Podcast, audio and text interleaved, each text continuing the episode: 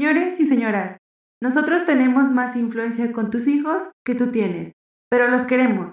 Creado y legado a la web, no le digas a mamá.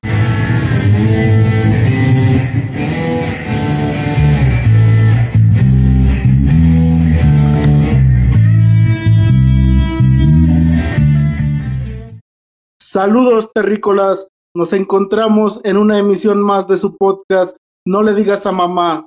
Y sí, sí nos sintonizó bien, no soy el búho, soy Kainis. Se parecen nuestras voces, pero es una cuestión de, de la ecualización.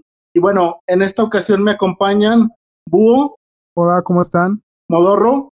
¿Qué tal? ¿Qué tal? Buenas noches, buenas tardes, buenos días, dependiendo de la hora a la que nos estén escuchando. Emma. Hola, buenas. Lo que sea, me duele mucho la nariz. Y por último tenemos a ¿qué? ¿Cómo están, hijines? 1, 2, 3, 1, 2, 3, probando. ¿Ya lo escucharon? ¿A qué? Es la, la voz misteriosa de esta emisión. Les recuerdo que pueden eh, encontrar nuestros podcasts en el blog no le digas a mamá.ga. En Facebook nos encuentran como podcast no le digas a mamá. En Twitter estamos como arroba no le digas guion bajo mamá. Recuerden que pueden escucharnos todos los martes es cuando pueden descargar el nuevo podcast eh, en Spotify, en iVoox, en iTunes y recuerden suscribirse al blog no le digas a mamá.ga. Y bueno, en esta ocasión el tema que vamos a abordar haciendo honor a nuestro nombre de no le digas a mamá es aquellas ocasiones en que llegábamos a nuestra casa, las primeras ocasiones en que llegábamos en estado inconveniente, en estado de ebriedad, a medios chiles, eh, Guajara y hacíamos lo posible por esconder esa, ese estado de embriaguez a, nuestra mamá, a nuestro papá, a la gente mayor que cohabitaba en nuestra casa. Entonces, aquí la dinámica es que cada quien cuente una anécdota o varias, dependiendo de, de su grado etílico. Comenzamos con el búho. Hola, ¿cómo están? Tanto como anécdota tengo varias pero la quisiera compartir aquí con la audiencia sería más que esconderle a mi papá, fue esconderle a mi jefe en el trabajo. Por cierto, ya ese jefe ya no lo tengo. Gracias por darme la salida.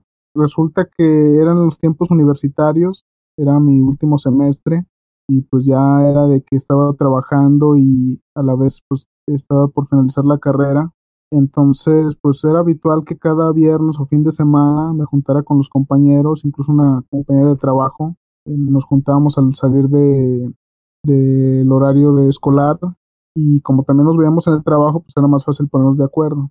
Entonces recuerdo una vez empezamos a decir, no, pues sabes que vamos a juntarnos en casa de fulanito, fulanito. Total que ya llegamos a la casa de estos amigos, un, amigo que, que conocimos como el compa, empezó a llenarme las ginebras de oso negro muy cargadas, las disimulaba mucho con jugo de ciruela. Eh, llegué al punto en que pasando las tres cubas eh, ya no me sabía más que la pura ciruela y decía échale más, échale más.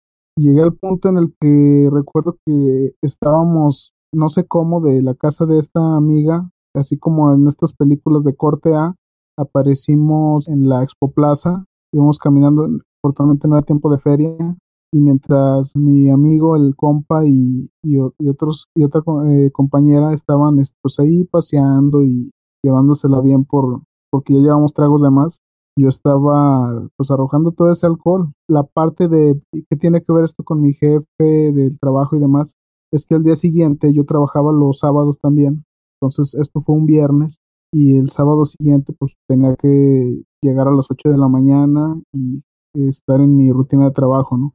Aquí lo sorprendente fue que mi compañera y mi amiga, ella llegó como si nada, ella como, como dirían todos, este, como una campeona, y en cambio yo llegué, nada más me faltaban mis lentes negros como para evidenciar cómo, en qué estado venía, y entonces ahí apliqué una que me comentaron que no sé qué tan bueno sea, ¿no? La apliqué la de agua mineral con, creo que era eh, una bebida de manzana, no recuerdo si manzana leaf o alguna de estas marcas. Total que me hice mi preparado para tratar de revivirme y ahí tenemos un ventilador, un pequeño ventilador en ese cuarto donde trabajamos en las computadoras y casi toda la jornada laboral yo estaba así como perro eh, queriendo solearse, sacar la lengua por la ventana jadeando y jadeando, tratando de jalar aire de ese pequeño ventilador. Y pues sí, esa sería mi, mi anécdota, yo tratando de simular y, de con ese suero tratar de, de revivir esas células que había matado la noche anterior. Pues muchas gracias, Búho.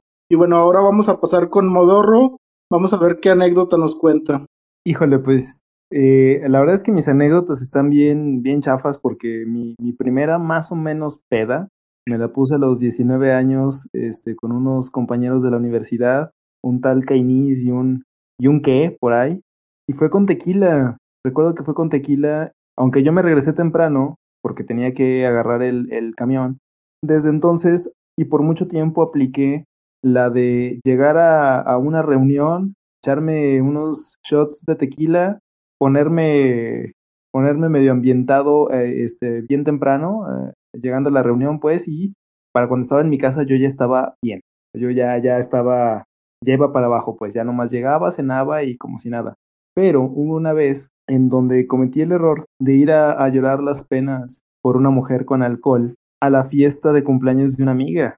Me junté con otro amigo de la preparatoria y compramos pues, uno que es joven, uno que no le tiene miedo a quedarse ciego, compramos Reyes, creo que dos botellas y creo que las dos nos las terminamos. O bueno, yo me las terminé.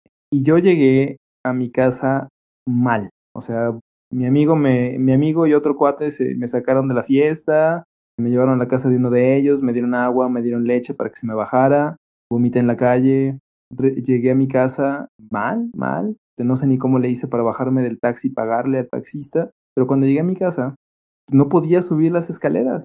Lo único que pude hacer fue quedarme en un sillón de la sala hasta que mi mamá bajó y me dijo, Pavel, ¿qué tienes? Y yo le dije, me pasé, me excedí de copas, no puedo, no puedo. Y no pude subir las escaleras hasta el día siguiente que me desperté, ya domingo a las 8 de la mañana. Y, y esa, esa anécdota, pues no, no fue la vez que intenté ocultar mi, mi estado inconveniente, esa vez fue la vez que no pude ocultarlo porque estaba mal. Y bueno, esa es mi, mi anécdota que hice. Pues muy bien, Modorro. Ya habrá eh, otros, otros programas en los que retomemos esta dinámica de las pedas memorables, pero pues gracias por tu participación. Emma, si nos quieres contar cuál es tu, tu anécdota en este caso.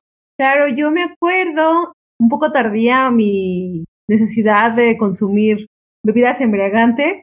Estaba en la universidad y había quedado con una amiga eh, para salir entre una hora libre.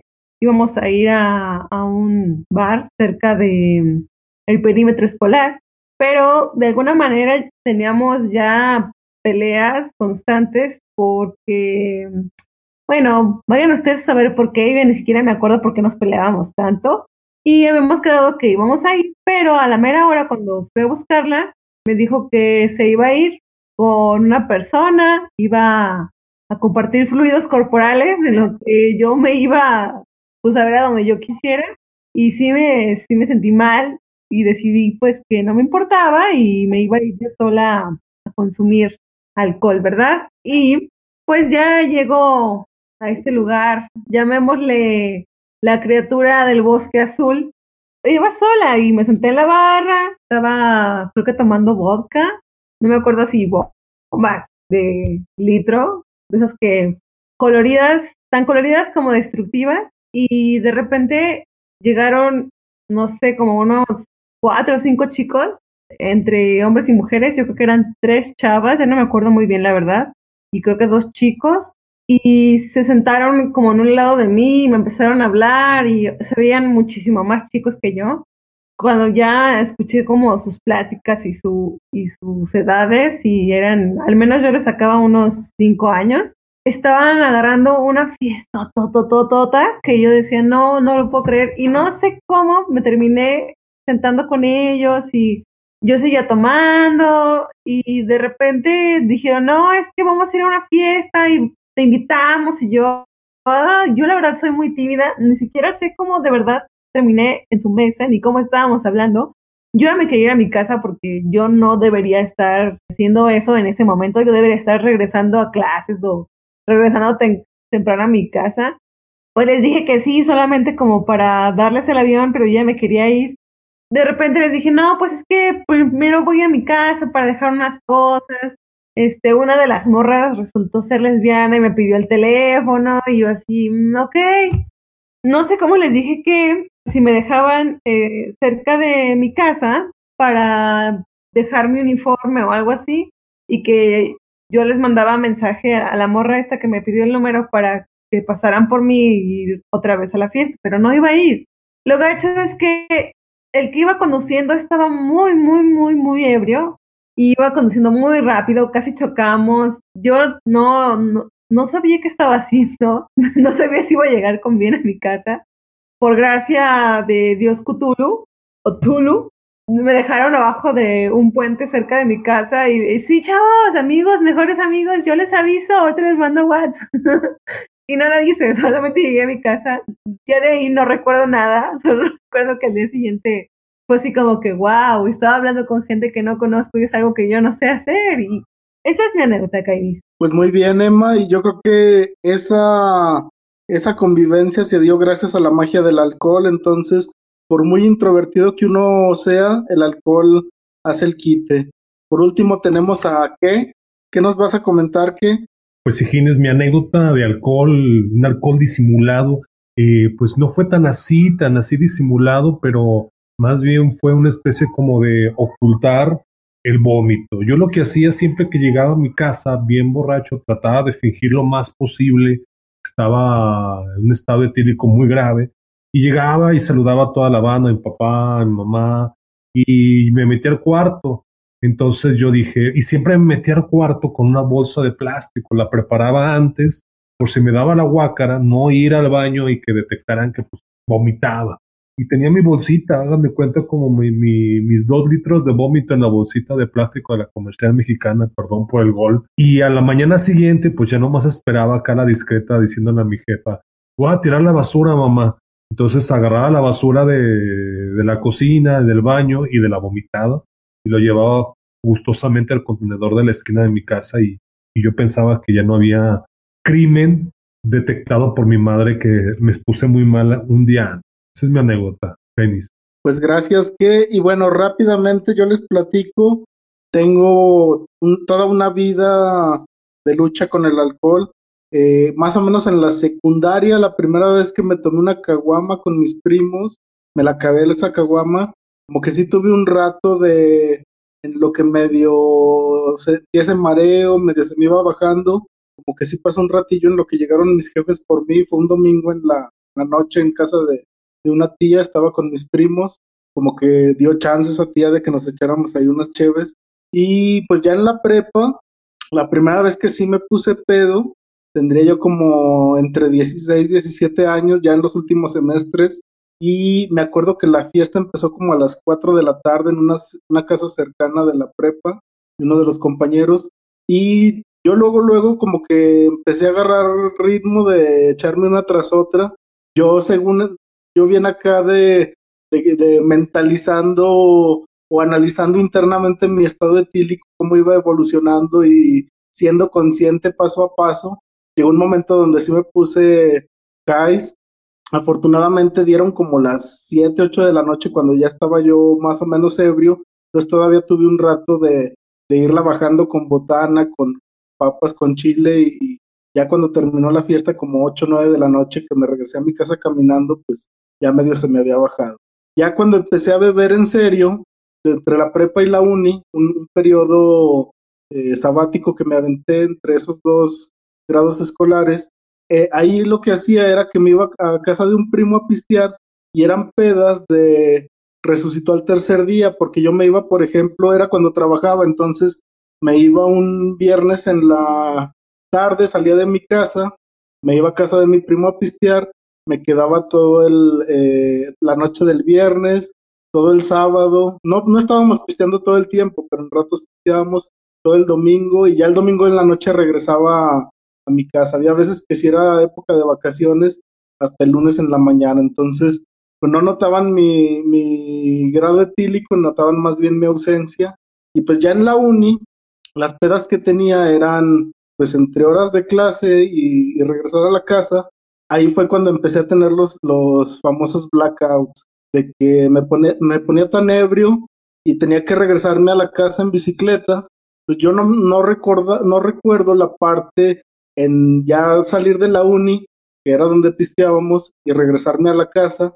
Entonces, yo ya cuando acordaba de estar pisteando en la uni, ya como a las 2, 3 de la mañana estaba en mi, en mi cama dormido, y era cuando despertaba así como que todo alterado. Lo primero que hacía era como asomarme a, donde normalmente dejaba la bicicleta, cerciorarme de que había llegado en la bicicleta, de que no, no la había perdido ni nada, y ya me volví a acostar. En una de esas sí regresé en la bicicleta, pero lo que perdí fue la mochila. Entonces, pues esas son como mis primeras experiencias.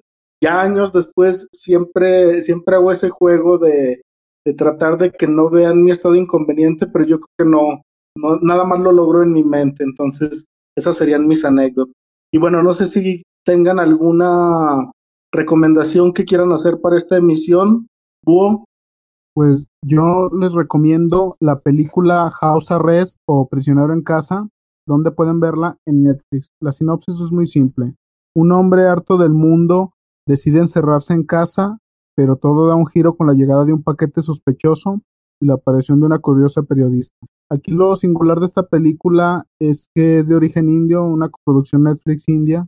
Eh, es una comedia tal vez no sé si negra o comedia simple, pero es entretenida. De todas las opciones que hay, es algo que le recomiendo. Eh, Modorro, ¿qué quisieras recomendarnos en esta ocasión?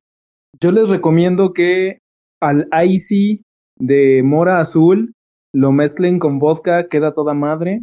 Sobre todo si es vodka oso negro, ni se siente la patada de que es oso negro, o sea, queda bien chido. Icy de mora azul sino de, de plano, pues de el de cereza, el clásico, y aplica bien chido, con vodka de oso negro. Oye, ¿y con Gorlosca también funciona? Aléjate del Gorlosca, aléjate del Gorlosca, pase lo que pase, nunca te acerques al Gorlosca ni al Viboroba. No te metas con esos dos.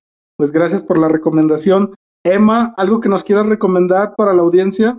Claro que sí, yo en el podcast anterior, si no me recuerdo que fuera anterior, estaba hablando de los Smashing Pumpkins y mi amor por ellos nació, o daba a entender que nacía con el disco de Rotten Apples, pero se intensificó aún más cuando conocí el disco de Melancholy and the Infinite Sadness, que es una versión doble, y ahí conocí y amé y volví a amar la voz tan versátil, extraña, eh, peculiar de Billy Corgan este, el arte de eh, ese disco es increíble, son dibujos, esta fusión de animales antropomórficos, gatos así como vestidos como personas.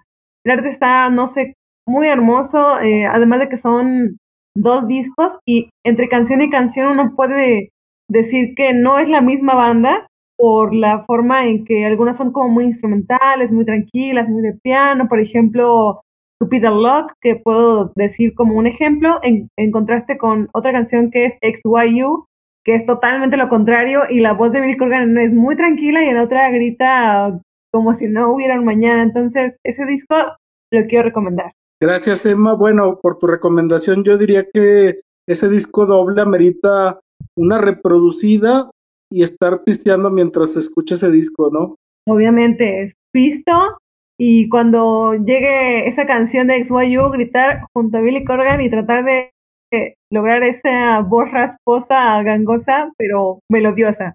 Muy bien, Emma. Y bueno, ¿qué nos puedes recomendar que? yo les recomendaría que se bañaran todos los días por el calor que está haciendo últimamente. Entonces, nada más, bañese todos los días, lávese la cola, y disfruten acá de esta cuarentena que llevamos. Pero bueno, yo llevo como 100 días encerrado, yo no sé cuánto llevo, y estoy hablando con el con los productos de limpieza, con las galletas María y todo eso, y me empiezo a sentir un poco mal, pero ahí voy. Oye, nomás no le vayas a dar el, el trago al producto de limpieza, si no, ya no, ya no te volvemos a escuchar en el podcast. Nada más hazle caso a la voz, pero no le, no le des el golpe. Exactamente confundió el Windex con Gatorade de Mora Azul. Sí, ¿verdad? Entonces que aplique la de Modorro del, de revolverlo con, con oso negro, pero no, mejor no le doy ideas. Bueno, yo rápidamente les quiero recomendar eh, el libro La leyenda del santo bebedor, una novela escrita por Joseph Roth. No les digo más porque este libro y este, alguna vez lo reseñamos en la primera temporada del podcast No le digas a mamá que tuvimos hace años. Incluso si, si les da flojerita leer el libro, que es una novela corta, hay una película eh, protagonizada por el, el, difunto, este actor que salía de, de Roy Batty en Blade Runner. ¿Se acuerdan cómo se llama? Rutger Howard. Rutger Howard, sí, gracias Modorro. Entonces, eh, está el libro, está la película, es un, es un borracho que está en las últimas, pero se le presenta una oportunidad, una iluminación que lo va a llevar como a, a su última gran aventura antes de colgar los tenis, entonces es como eh, dejar el equipo al pie del cañón y, y, no soltar la bebida. Muy, yo creo que este libro sin duda lo disfrutó Bukowski en su momento. Entonces, La leyenda del santo bebedor de Joseph Roth. Y bueno, eh, por hoy terminamos. Ya saben, eh, escúchenos en no le digas a mamá.ga. Pueden encontrar nuestros podcasts en Spotify, iBox y iTunes. Recuerden, todos los martes hay una nueva emisión de No le digas a mamá. Entonces, por hoy concluimos. Gracias por escucharnos. El podcast de No le digas a mamá ha terminado. Este podcast ya se jodió. Nos escuchamos en la siguiente emisión. Adiós.